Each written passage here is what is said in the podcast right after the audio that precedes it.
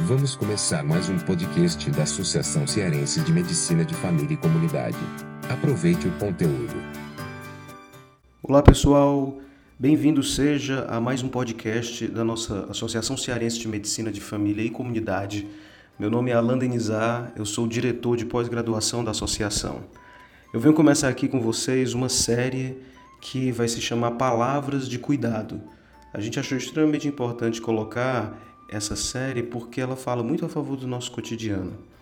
É, muitas pessoas enchem a boca para falar a respeito de cuidado, né? principalmente quando estamos falando em atenção primária à saúde. Por que, que isso vem acontecendo? E, e por que é que realmente essa palavrinha é importante no nosso cotidiano profissional? Essa série vem trazendo várias palavras que giram em torno desse eixo principal, que é o cuidado. Cada vez que eu aparecer aqui de novo, vou estar falando sobre mais uma palavra que fundamenta essa concepção de saúde. Então, vocês já ficam sabendo.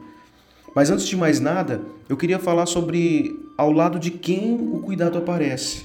Veja bem, eu estou dizendo ao lado de, mas bem que eu poderia ter falado contra quem o cuidado aparece. A palavra que está do outro lado do cuidado é a cura. Nós médicos, por tradição, somos os que mais temos dificuldade com a palavra cuidado. Isso tem um motivo muito especial, porque a nossa profissão, desde, desde as origens, origens mais remotas no Ocidente, relacionada a Hipócrates, lá entre os gregos, esteve relacionada com a busca por derrogar as leis da natureza, querer que elas não acontecessem.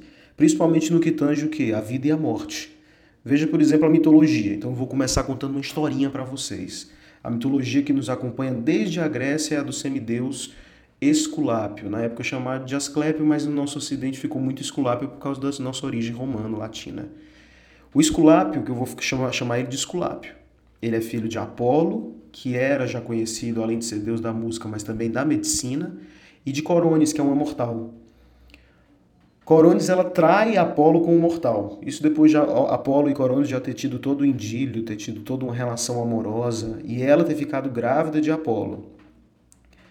Perceba que desde, desde sempre a mortalidade ela teve algo sedutor, né? Os deuses ficam apaixonados pelos mortais, mas as mortais acabam também se apaixonando pelos próprios mortais, apesar de ter tido um deus junto com ela. Porque a mortalidade ela tem esse sentido de dar uma coisa de preciosidade para a vida. É, as pedras preciosas, por que elas são preciosas? Porque além da beleza que, que elas guardam, mas também porque são difíceis de encontrar. Se um rubi fosse extremamente fácil de encontrar no meio de toda a crosta terrestre, ele não seria tão precioso, talvez. Então a mortalidade dá esse sentido dessa fugacidade, dessa coisa que se você não pegar agora, ela vai desaparecer. É por isso que talvez os deuses se apaixonem pelas mortais. Pois bem, Apolo era apaixonado por Corones, ela estava grávida e mesmo assim ela se apaixonou por outro, um mortal, e traiu Apolo. Apolo, louco de raiva por ter sido trocado por um mortal, decide fulminar os dois com uma só flecha. Apolo era extremamente bom em arco flecha e ele decidiu fazer essa vingança violenta. Pela tradição, Coronis morta estava sendo cremada, mas Apolo se lembra que dentro do ventre de Corone guardava-se um filho dele, que era o Esculápio. Ele, mais rápido do que a própria flecha, vai até Corones tira do ventre dela que estava sendo lambido pelo fogo o meninozinho, o bebê, que quase também é cremado junto com a mãe. Então perceba a primeira grande cura que acontece, né? É uma ressurreição, é praticamente como se fosse uma ressurreição dos mortos. Esculápio não só nasce de Corones, mas na mitologia Esculápio ele nasce da quase morte.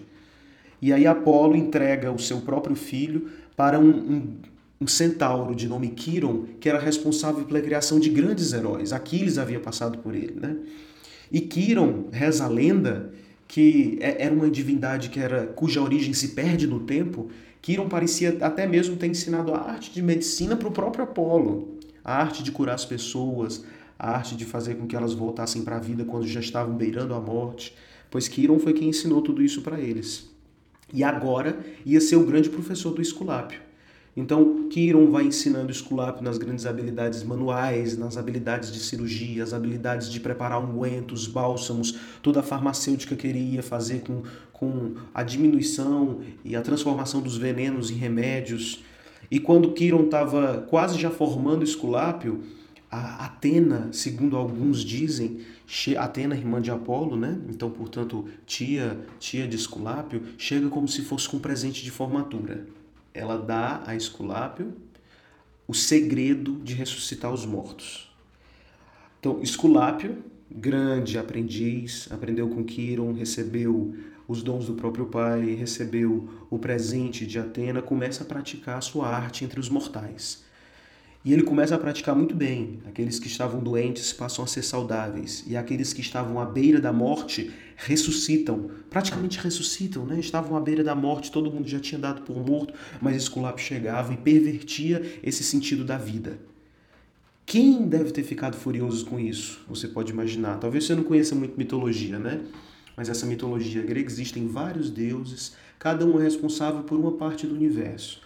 A parte que fica responsável por receber as sombras daqueles que um dia viveram é, são os Países Baixos, os países infernais, é o Hades, o deus Hades. O Hades, quando olhou o que estava acontecendo ali na Terra, que Esculápio estava pervertendo essa ordem, que provocava o, o povoamento do, do, mundo da morte, ficou extremamente furioso, porque no seu país estava tendo um, um, um baixo fluxo de migrantes da vida. O que é que ele faz? Vai até Zeus, que é o deus dos deuses, e denuncia o que Esculápio estava fazendo. Olha, aquele filho de Apolo está provocando uma desordem no universo. Não é só simplesmente porque ele está diminuindo as pessoas que vão para o meu, para o meu país, mas isso deve provocar uma desordem no seu próprio cosmos, Zeus. E Zeus tinha uma preocupação terrível com a harmonia do universo. No começo de quase tudo era caos, e houve algumas gerações que tiveram brigas, mas a geração de Zeus foi a grande responsável. Os deuses que foram depois chamados de olímpicos foram os grandes responsáveis por estabelecer a ordem que hoje nós conhecemos no universo, o cosmos. Toda vez que Zeus vê alguém que quer atrapalhar ou cuja atitude e gesto está atrapalhando essa ordem, fazendo com que as coisas possam voltar ao caos, imagina se ninguém mais morresse. Daqui a pouco o pai ia querer peitar filho, ou filho querer peitar pai, as gerações mais novas iam ser talvez tão grandiosas quanto as antigas, enfim, o desrespeito ia gerar. Não ia ter população, não ia ter espaço suficiente na Terra para que as pessoas conseguissem sobreviver, enfim, as coisas iam ser devolvidas para o caos. E isso Zeus não podia permitir. Zeus ele concorda com a denúncia de Hades e através do raio, que é o principal arma de Zeus, fulmina Esculápio, fulmina Apolo, que amava muito o filho.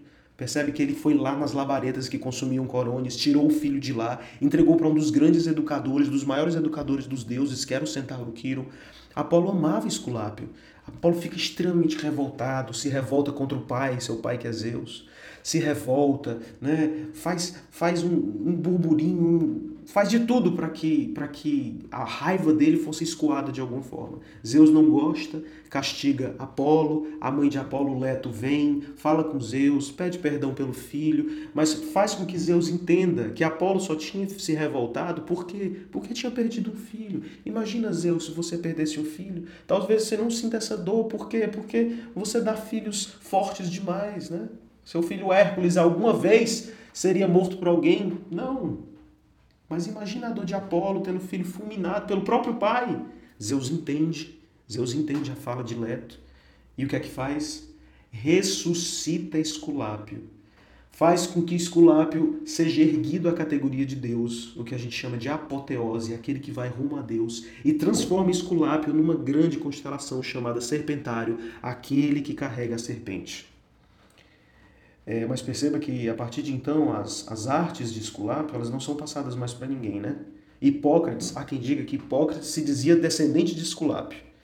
Hipócrates talvez tenha conhecido um pouco dessa tradição hermética aí, que ninguém tenha conseguido penetrar nesses segredos.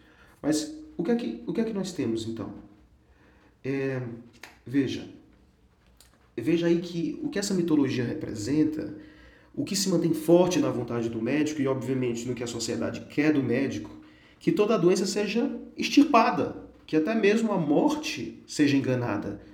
E que a ciência médica nos provoque a imortalidade. É, é isso, é isso o pensamento maior da cura. É a última consequência dela. Curar tudo é fazer com que a vida dure para sempre. Aí vem a má notícia, representada por Zeus, né? A má notícia é que não há como ser assim. Em toda a história da humanidade, esse desejo sempre se frustrou, pelo menos o desejo de, de fazer com que tudo o que está aqui entre os mortais perdure indefinidamente. Nunca deu certo. O próprio tempo nos dá um limite. O tempo passar significa exatamente que o novo substitui o velho e isso é irrevogável, é implacável, sempre aconteceu. Não somos os mesmos ao atravessar um rio, já dizia outra corrente lá da Grécia, dos, de uns filósofos que falavam a respeito da mudança de tudo. Nem o rio, nem nós somos os mesmos quando passamos, tentamos atravessá-lo. Tudo muda, tudo morre.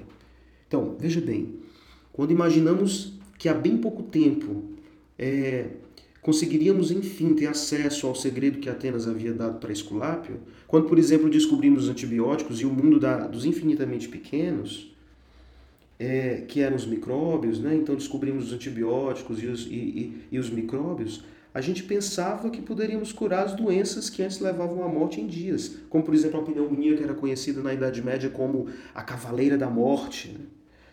Mas é feito um barco furado, pessoal.